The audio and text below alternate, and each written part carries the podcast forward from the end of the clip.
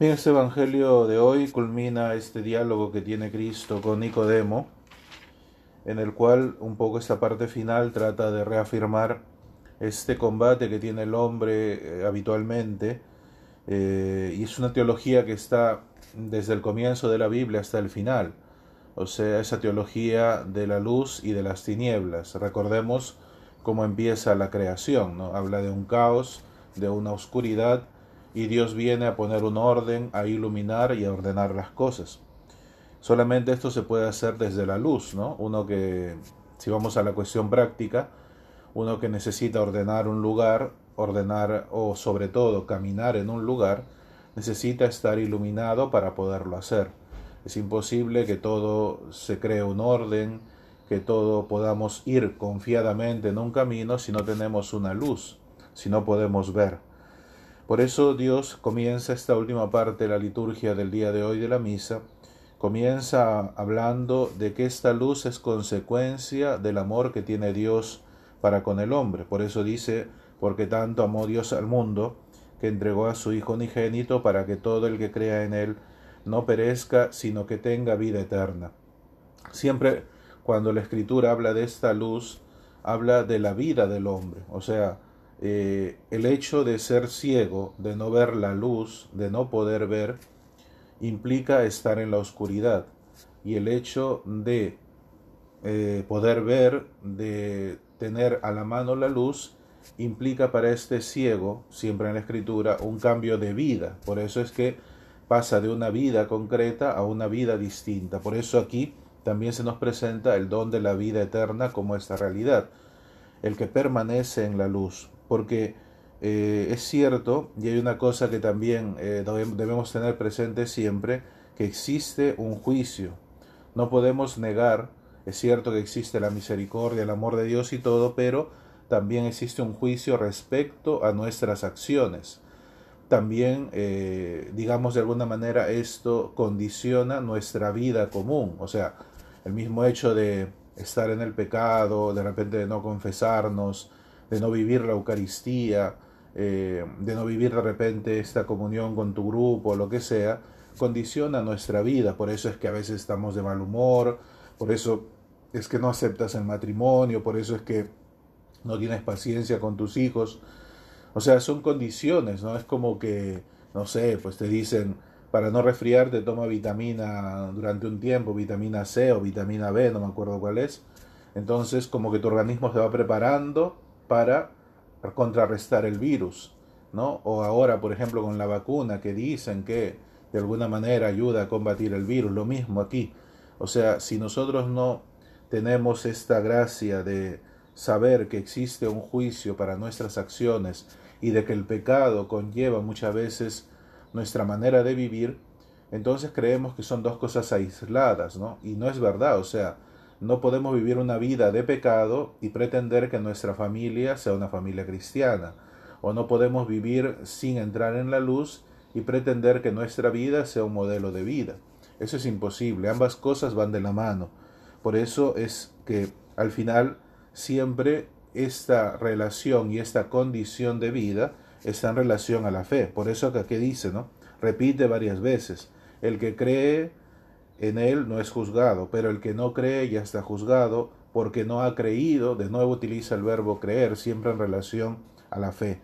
Eh, y esto es interesante porque eh, el juicio de Dios es un juicio de misericordia, pero cuando nosotros no tenemos a Dios en nuestra vida, el, el principal juez y condenado somos nosotros, o sea, nosotros hacemos de juez y en vez de absolvernos nos condenamos. ¿Por qué? Porque el pago del pecado no puede ser otro que la muerte. Y entonces, como no tenemos otra luz con la cual comparar y saber que nuestra vida tiene una diferente manera en la cual puede eh, desarrollarse, entonces al final siempre caemos condenados. Por eso recuerda que al final el demonio siempre está ahí para dividir y para acusar. En ningún momento está para salvar. Siempre el demonio te divide primero siempre con el otro, siempre te acusa, ya ves, mira que eres cura, mira que eres casado, mira que, eh, no sé, mira que tienes tantos años en la iglesia y siempre y siempre y siempre el demonio está allí para acusar. Y es por eso que después Cristo habla de un juicio distinto, porque dice, el juicio consiste en que la luz vino al mundo, pero los hombres amaron más las tinieblas que la luz, porque sus obras eran malas. O sea, es lo que decía esta condición nuestra, nos lleva, nos da una tendencia a esto. O sea, es cierto lo que decía Pablo, yo conozco el bien, ¿no? Sé qué cosa es lo bueno, sé qué cosa es estar con Dios, pero no lo puedo realizar. O sea, siempre está en mí una tendencia hacia el mal. Y no porque el mal sea, digamos, este, la condición propia del hombre, sino porque habitualmente el demonio no presenta el mal como mal. Te presenta como una cosa que te va a dar una satisfacción, un placer, pero no presenta las consecuencias posteriores. Y eso es lo que nosotros no tenemos capacidad de ver. Por eso es que a veces ¿no? uno cae en un pecado concreto pensando no su mal, pensando un bienestar. Aquel, por ejemplo, que se masturba, no piensa en el daño físico que le da a su cuerpo y a su mente. Piensa en un instante de placer que le produce. Entonces, claro, si saltamos esta condición, no creemos en el fondo de que exista una luz distinta para digamos, la obtención del placer. Y así con todos los pecados, si te pones a pensar fríamente, te das cuenta que todos los pecados, ninguno aparece como una cuestión dañina para el hombre. Siempre aparece como una condición para querer favorecer, para querer complacer o para querer realizarme como persona, pero no implican las condiciones posteriores. Es por eso que aquí dice, es necesario para ello un juicio, pero en la luz, porque la luz refleja todo, o sea, no refleja es como ahora que están de, moda, de, moda los juegos en línea, ¿no? Hay algunos juegos en los cuales avanzas por estaciones, ¿no? Entonces, avanzas una estación o un primer episodio y se ilumina ese episodio, pero los demás no los ves, están oscuros. Avanzaste y se ilumina el otro. Y luego se ilumina otro y vas avanzando y llegas al final, que es lo habitual de los juegos, ¿no? Entonces lo mismo pasa aquí. El demonio lo que te hace es ver la realidad de una sola estación, pero no presenta todo lo demás, no presenta todo el desarrollo. En cambio, la luz de Cristo presenta una visión global de lo que es, digamos, las consecuencias de vivir en las tinieblas.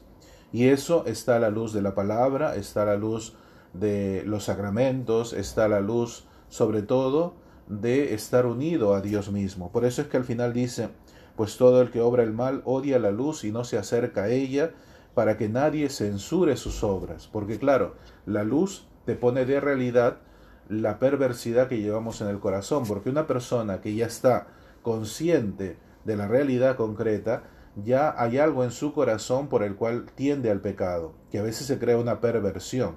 Y esto no es una condena, ni es decirte que estamos mal, ni mucho menos, al contrario. Esto es necesario que Dios actúe que aparezca esta luz para que podamos salir del pecado. No sé si ahora entendemos por qué tendemos a los mismos pecados. Porque claro, ya se ha creado una perversión, un hábito en el corazón y en la mente que te dice, hombre, no pasa nada, es verdad, tú eres débil, Dios ama a los pecadores, así que luego te confiesas y ya está. Y de nuevo comulgas y de nuevo pecas y de nuevo te confiesas y de nuevo comulgas y así. ¿Por qué? Porque en nuestra vida Hemos, no hemos, es cierto que la luz nos ilumina, pero no hemos dejado que la luz sea perenne. O sea, es verdad, es como cuando tú tienes el interruptor, prendes y apagas, prendes y apagas. Entonces un momento prendes, pero como no nos gusta lo que hay, apagamos y salimos. Y eso es lo que pasa. O sea, el pecado es necesario borrarlo, es necesario combatirlo, porque el eterno, digamos, este, ¿cuál es la eternidad del hombre en el sentido de la primero de la lucha que tenemos aquí en esta tierra, es el combate. Nadie dice que tenemos que dejar de pecar, ni que tenemos que ser buenitos ni santos, que si Dios lo quiere lo puede hacer. Pero la realidad del hombre no es que no peques, la realidad es que combatas del pecado. Y combatir implica no solamente eh, resistirse al pecado, sino a veces ser vencido por el pecado, pero levantarse de él. Esto es, el, digamos, el combate en sentido completo. No es solamente, ah, combatí, perdí y ya está. Me, entristezco y vuelvo a la realidad de pecado. Y no, es que cuando perdemos, es cierto que perdemos, pero tenemos una manera de levantarnos.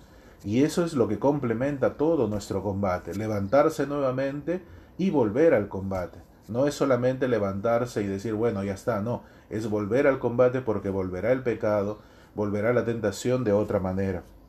Por eso dice, al final siempre aparece la verdad en la vida del hombre. El que obra la verdad se acerca a la luz para que quede de manifiesto que actúa como Dios quiere, porque así como la luz ilumina un poco esta realidad dañina al hombre que es el pecado, también ilumina la realidad a la cual Dios nos llama, que es a vivir en santidad, que es a vivir cristianamente en la condición en la cual estemos, sea como casado, como presbítero, como obispo, como monja, como catequista itinerante, no lo sé.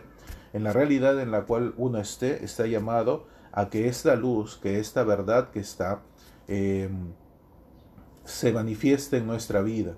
Porque cuando uno no entra o entra, abre la puerta y ve una estancia oscura, puede imaginarse más o menos qué cosa hay en ella, suponiendo que sea una estancia que por primera vez conoces. Pero cuando prendes la luz, te das cuenta realmente cómo es. Y eso es lo que Dios hace. O sea, nosotros podemos imaginar nuestra vida, podemos imaginar nuestros combates, podemos imaginar la realidad, pero mientras no tengamos la luz y la verdad de las cosas, o sea, la luz con la verdad de lo que está dentro, no podremos tener o sea, una estrategia de combate. No podemos pedirle a la iglesia, o sea, y sobre todo en la oración, pedirle a Dios que nos ilumine, porque no sabemos bien a qué vamos. Estamos tanteando, cuando vas a oscuras tanteas, ¿no? No sabes por dónde ir. Y entonces la iglesia con esta luz viene a darte una realidad de las cosas y también saber cómo combatir. Y por eso la iglesia te da elementos concretos en el combate, que a veces no son los mismos.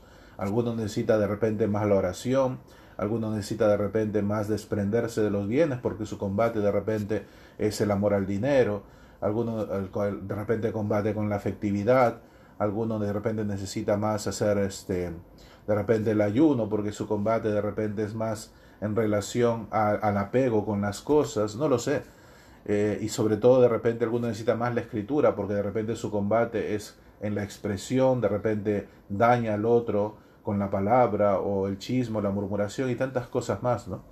Entonces hoy la palabra nos habla de este juicio que es cierto que podemos experimentar la misericordia de Dios, pero que también nos llama a ser realistas. Habitualmente en un juicio lo que se busca es que todo quede, eh, digamos, develado como fue, no hacer estrategias de defensa o estrategias de ataque en el juicio para beneficiar sea una u otra parte. No, lo que se hace es que sea eh, reflejada la luz de la verdad. Pues lo mismo Cristo, lo que quiere es ponernos en la verdad de nuestra vida para que en la oración podamos pedirle al Señor algo real.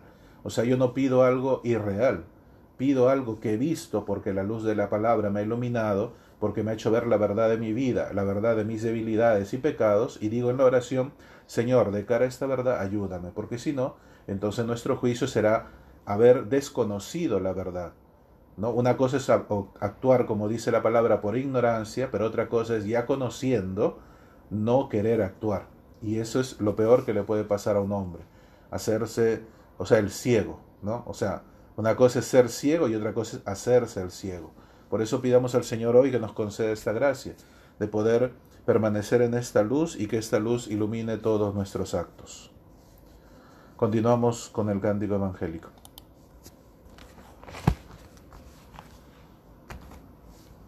amó Dios al mundo que le entregó a su Hijo único, para que todo el que cree